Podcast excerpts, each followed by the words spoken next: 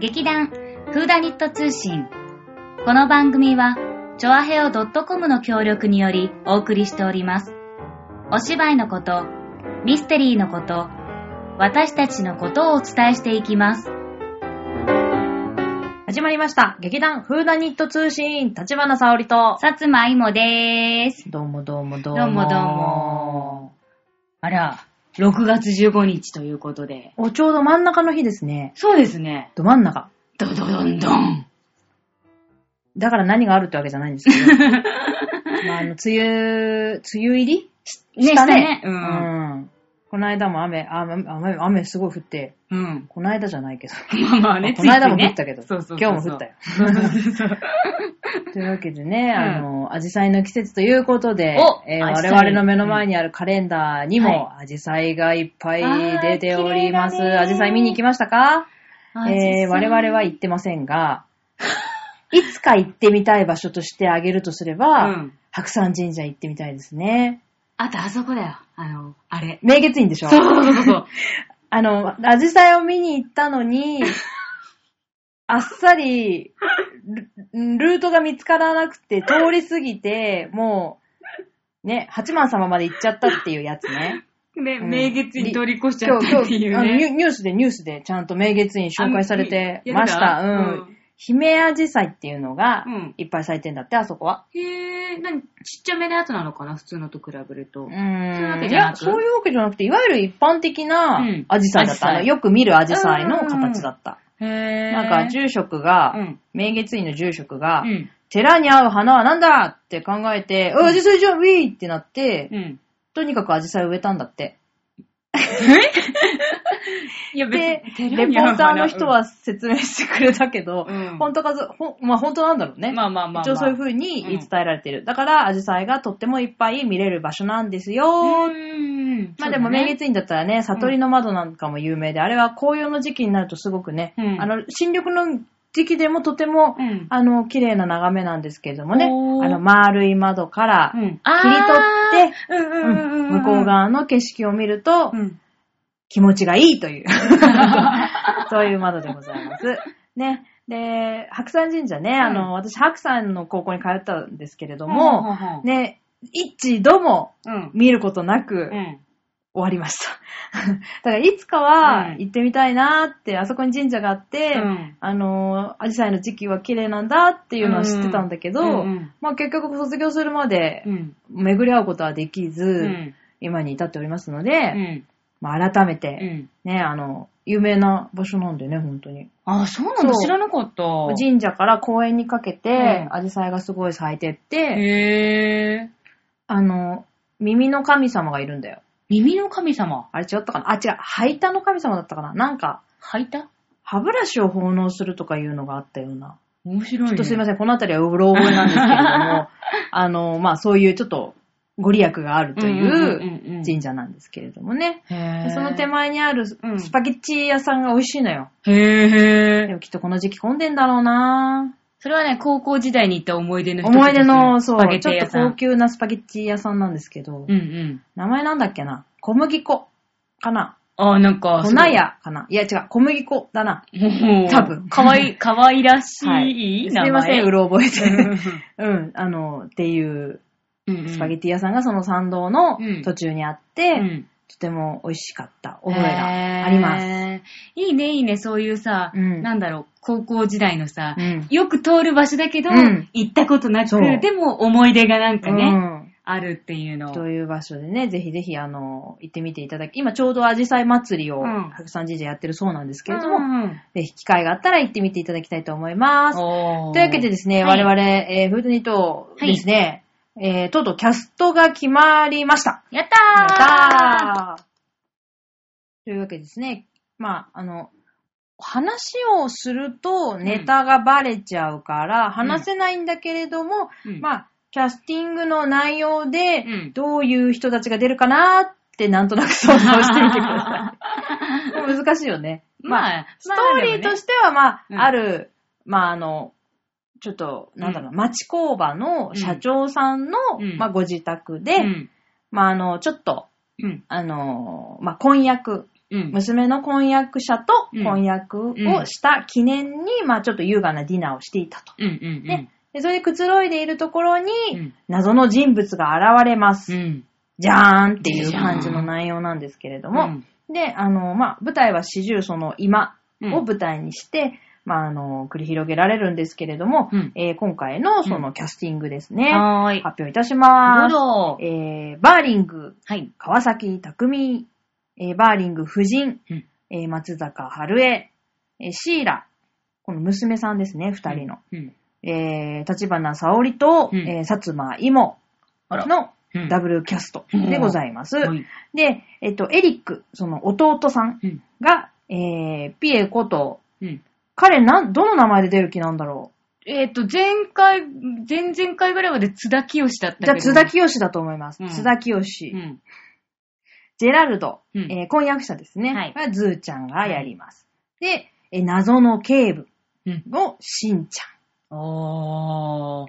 という今回少ないね。そう、少ない。うん。出演者が。はい。うん。なのでまあ、濃い時間を送る、送っていただけるのではないかなとは思ってるんですけれども、というわけでですね、えっとこの、何人 ?1、2、3、4、5、6、まあ、ダブルだから7人うんうん。で、えー今回舞台を送らせていただきます。はい。で、一応まあ、私と妹はダブルキャストということなので、うんそれぞれ出る日にちが被らない。今回は同じ舞台に出る。あ、ででもあれだね。まあ若干ね。あの、うんメイドさん役で、それぞれ交代でうん、お互いの舞台に出ることになってるので、うんまあ、あの、一緒に一応ねうん、ちょこっとなんだけどね、うんあの、一緒に出ることが叶います、はいという形ですね。うんどう今回の？うん芋的に。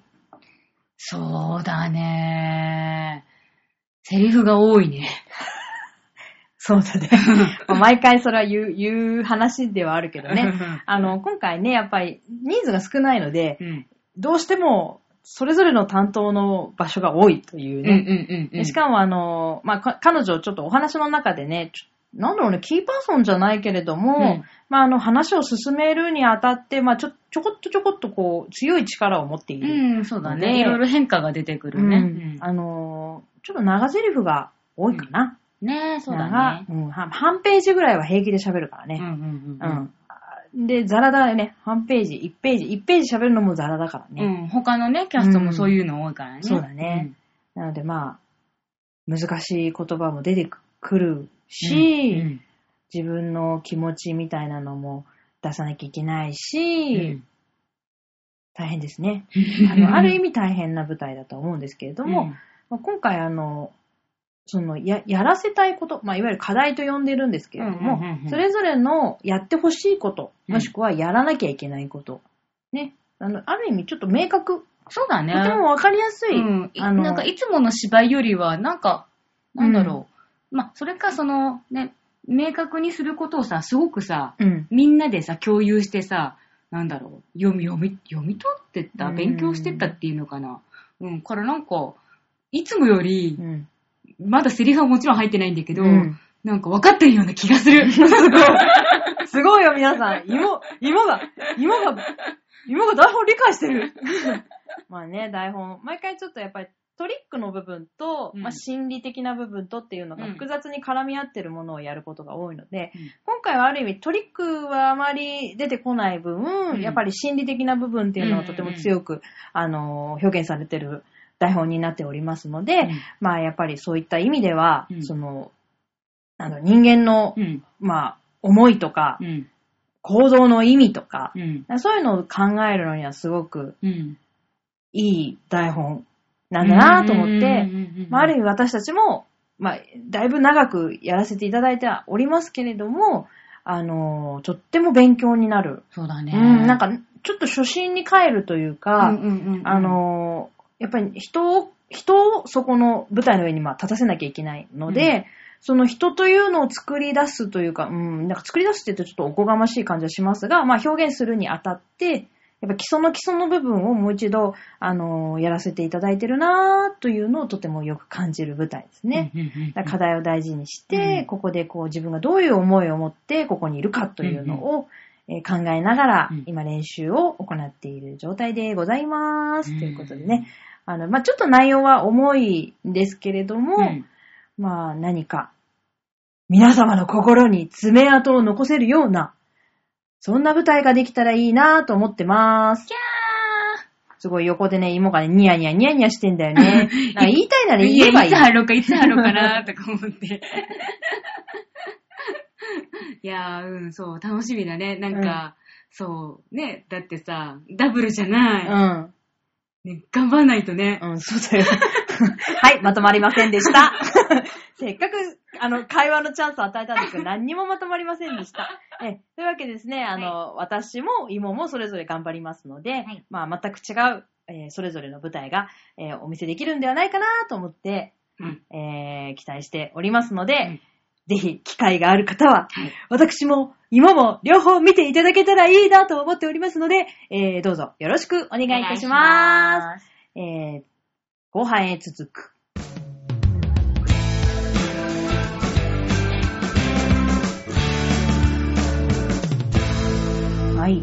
そういえばですね、はいはい。えっ、と、ほ多分他のパーソナリティの方も、もうあの、各自あの、おしゃべりしてるかと思うんですけれども、はいはいつい先日の、えっ、と、日曜日にですね、えっ、と、チュアヘイの新年会でもない、えっ、と、顔合わせ会っていうか、懇親会もう何会なんだろうがありました。ありました。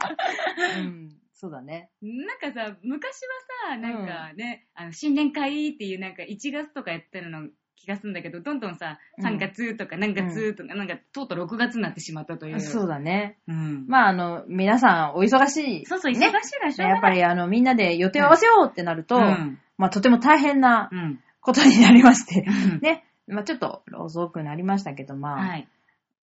行ってまいりました。うん。うん行ってまいりました。と今回はですね、うんえっ、と、浦安の、えっ、と、浦安市場？うん。魚市場？うん。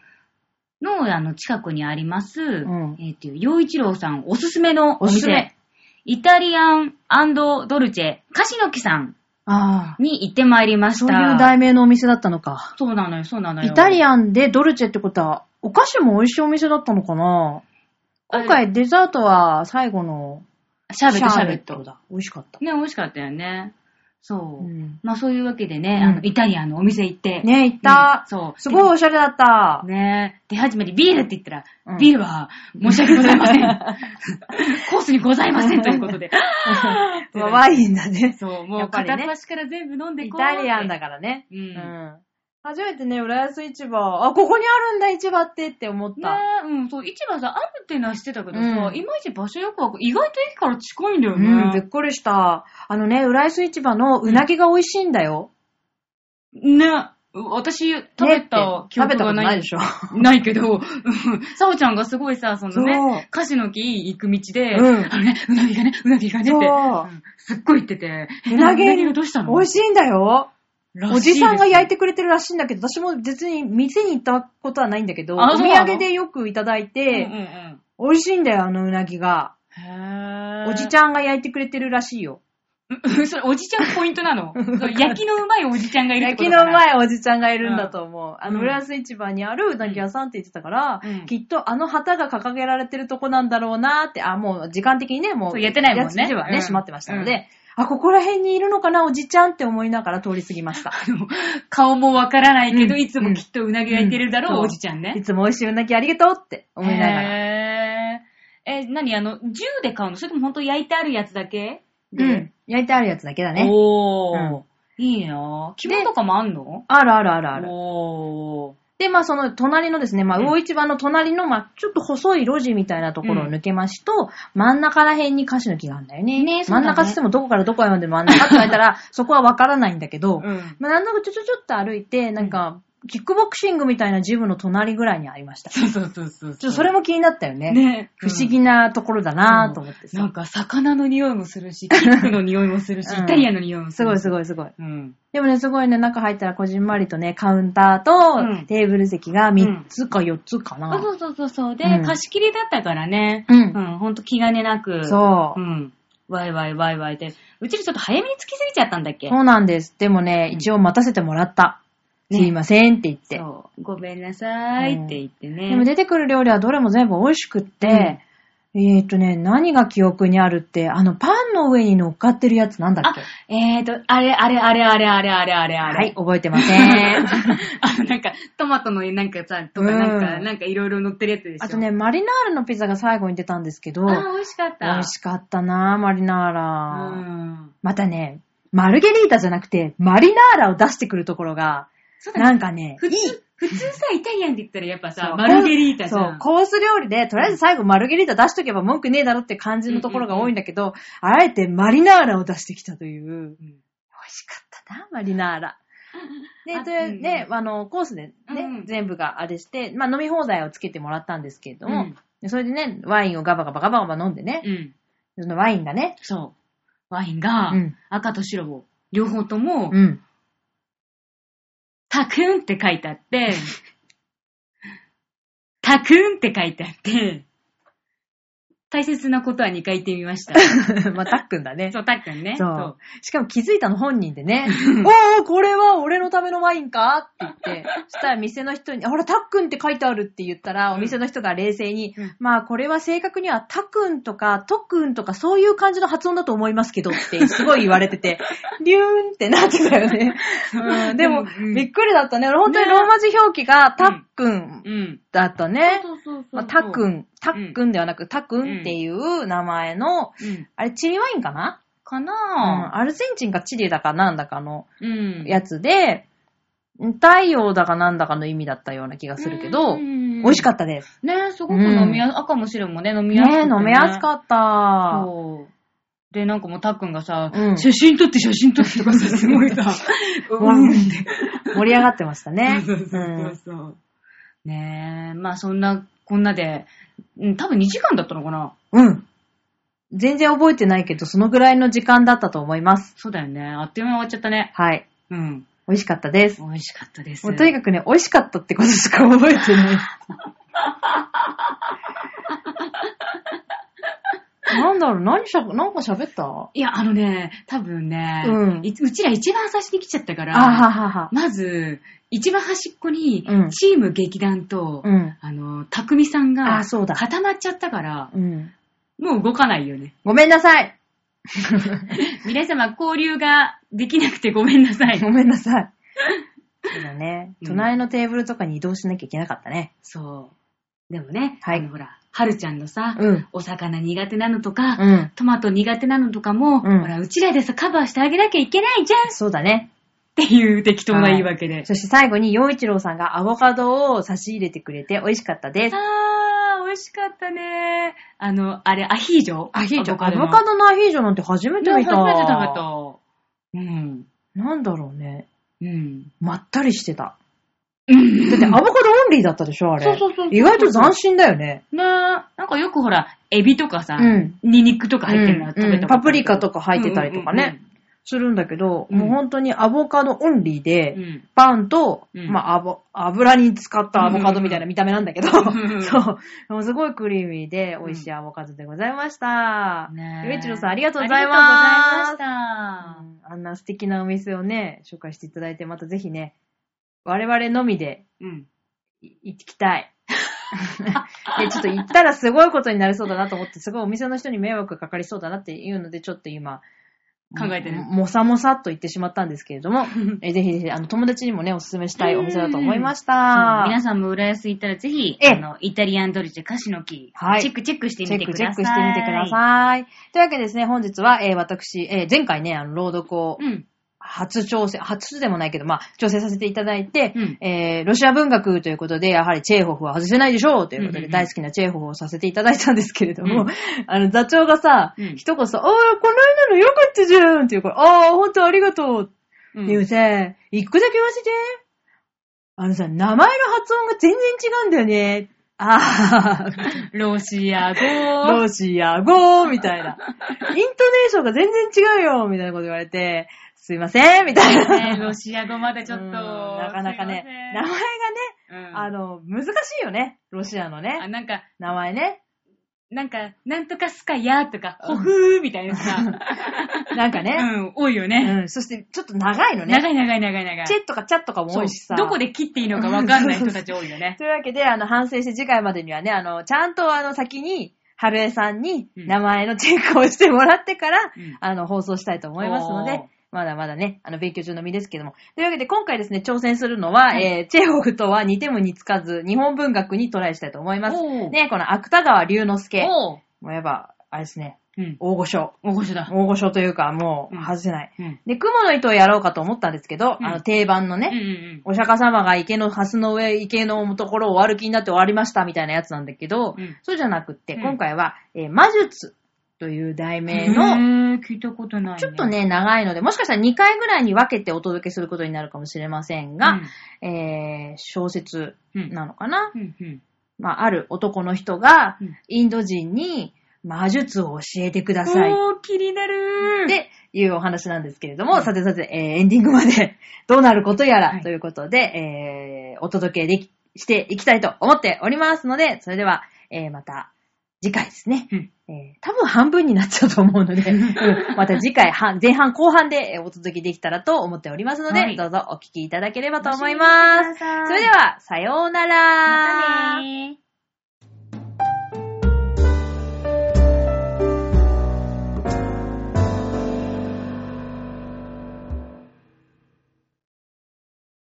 あるしぐれの降る晩のことです。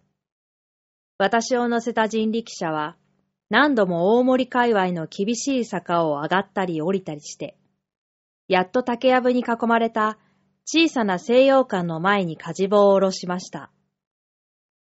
もうネズミ色のペンキの剥げかかった狭苦しい玄関には、車風の出した提灯の明かりで見ると、インド人、マテイラム・ミスラと日本字で書いた、これだけは新しい瀬戸物の表札がかかっています。マテイラム・ミスラ君といえば、もう皆さんの中にもご存知の方が少なくないかもしれません。ミスラ君は永年インドの独立を図っているカルカッタ生まれの愛国者で、同時にまた、ハッサン・カンという名高いバラモンの秘宝を学んだ年の若い魔術の大家なのです。私はちょうど一月ばかり以前から、ある友人の紹介でミスラ君と交際していましたが、政治経済の問題などはいろいろ議論したことがあっても、肝心の魔術を使うときには、まだ一度も居合わせたことがありません。そこで今夜は前もって、魔術を使って見せてくれるように手紙で頼んでおいてから、当時ミスラ君の住んでいた、寂しい大森の町外れまで人力車を急がせてきたのです。私は雨に濡れながら、おぼつかない車麩の提灯の明かりを頼りにその表札の下にある呼び鈴のボタンを押しました。すると間もなく戸が開いて、玄関へ顔を出したのは、ミスラ君の世話をしている背の低い日本人のおばあさんです。ミスラ君はおいでですか？いらっしゃいます。先ほどからあなた様をお待ちかねでございました。おばあさんは愛想よくこう言いながら、すぐその玄関の突き当たりにある、ミスラ君の部屋へ私を案内しました。こんばんは。雨の降るのによくおいででした。色の真っ黒な目の大きい、柔らかな口ひげのあるミスラ君は、テーブルの上にある石油ランプの芯をひねりながら、元気よく私に挨拶しました。いや、あなたの魔術さえ拝見できれば、雨ぐらいは何ともありません。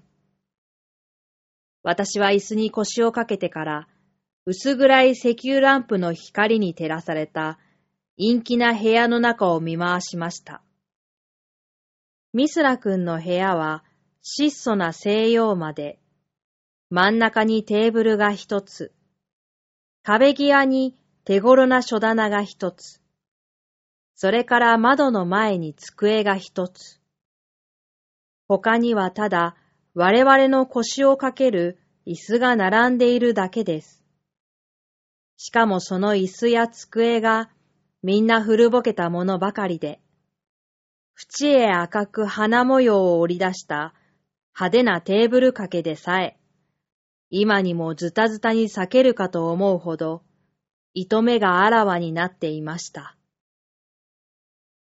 私たちは挨拶を済ませてから、しばらくは外の竹やぶに降る雨の音を聞くともなく聞いていましたが、やがてまた、あの召使いのおばあさんが、紅茶の道具を持って入ってくると、ミスラ君は、葉巻の箱の蓋を開けて、どうです一本、と勧めてくれました。ありがとう。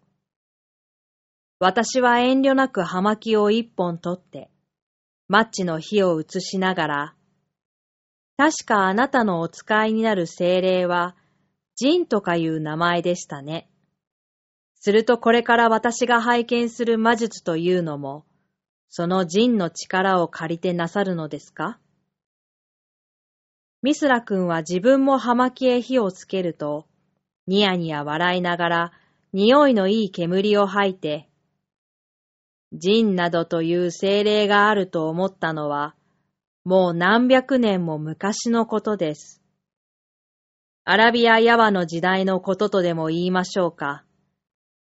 私が発散館から学んだ魔術は、あなたでも使おうと思えば使えますよ。たかが進歩した催眠術に過ぎないのですから。ご覧なさい。この手をただ、こうしさえすればいいのです。ミスラ君は手を挙げて、二三度私の目の前へ三角形のようなものを書きましたが、やがてその手をテーブルの上へやると、縁へ赤く折り出した模様の花をつまみ上げました。私はびっくりして、思わず椅子をずり寄せながら、よくよくその花を眺めましたが、確かにそれは、今の今までテーブル掛けの中にあった花模様の一つに違いありません。ガミスラ君がその花を私の鼻の先へ持ってくると、ちょうど邪行か何かのように、重苦しい匂いさえするのです。私はあまりの不思議さに、何度も簡単の声を漏らしますと、ミスラ君はやはり微笑したまま、また無造作にその花をテーブル掛けの上へ落としました。もちろん落とすと元の通り、花は折り出した模様になって、つまみ上げることどころか、花びら一つ、自由には動かせなくなってしまうのです。どうです？わけはないでしょう。今度はこのランプをご覧なさい。ミスラ君はこう言いながら、ちょいとテーブルの上のランプを置き直しましたが、その拍子にどういうわけか、ランプはまるでコマのようにぐるぐる回り始めました。それもちゃんとひとところに止まったまま、ホヤを辛抱のようにして勢いよく回り始めたのです。はじめのうちは私も肝をつぶして、万が一、火事にでもなっては大変だと何度もヒヤヒヤしましたが、ミスラ君は静かに紅茶を飲みながら、一向に騒ぐ様子もありません。そこで私もしまいにはすっかり度胸が座ってしまって、だんだん速くなるランプの運動を目も離さず眺めていました。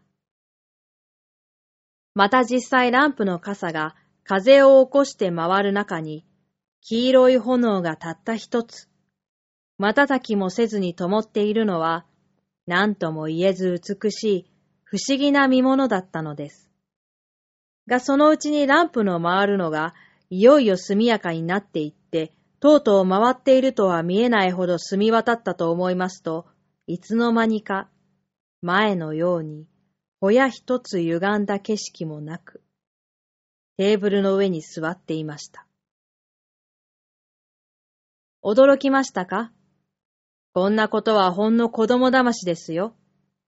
それともあなたがお望みなら、もう一つ何かご覧に入れましょう。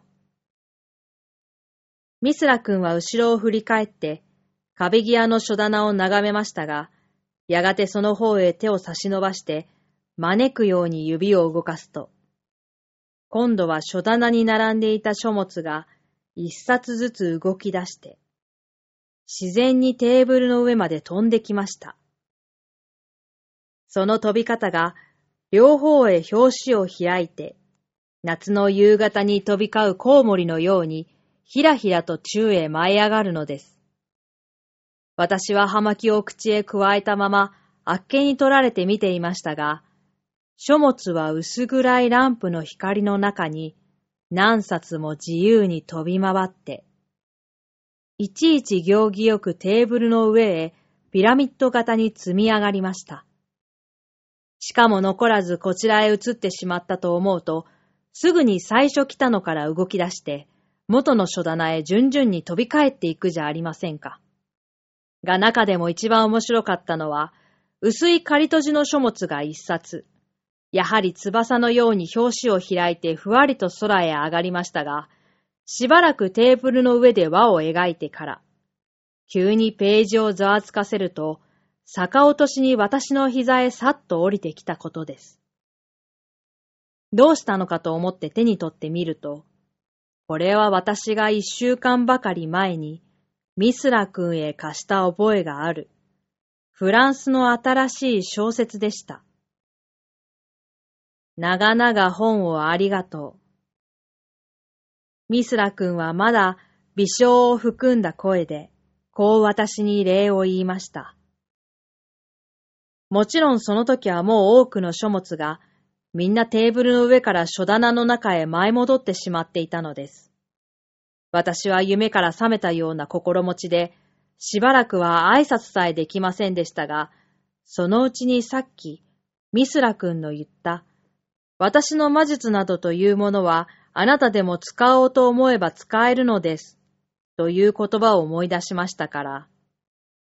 いや、かねがね評判は伺っていましたが、あなたのお使いなさる魔術が、これほど不思議なものだろうとは、実際思いもよりませんでした。ところで私のような人間にも、使って使えないことのないというのは、ご冗談ではないのですか？使えますとも。誰にでも造作なく使えます。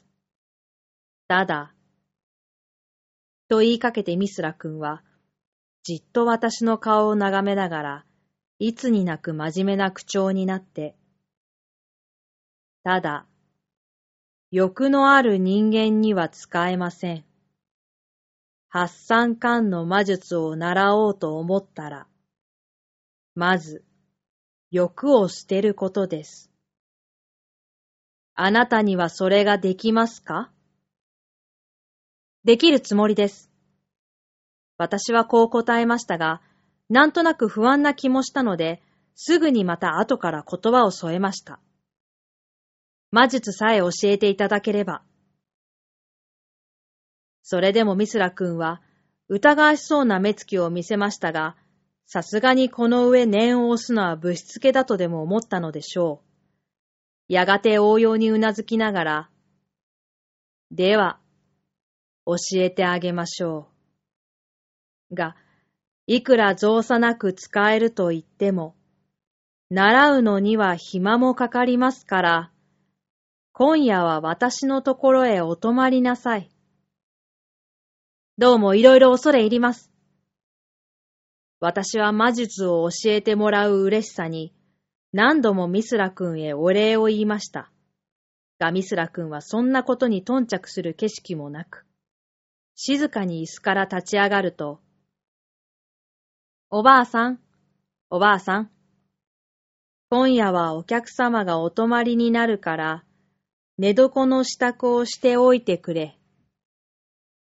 私は胸を躍らせながら、葉巻の灰をはたくのも忘れて、まともに石油ランプの光を浴びた、親切そうなミスラ君の顔を思わずじっと見上げました。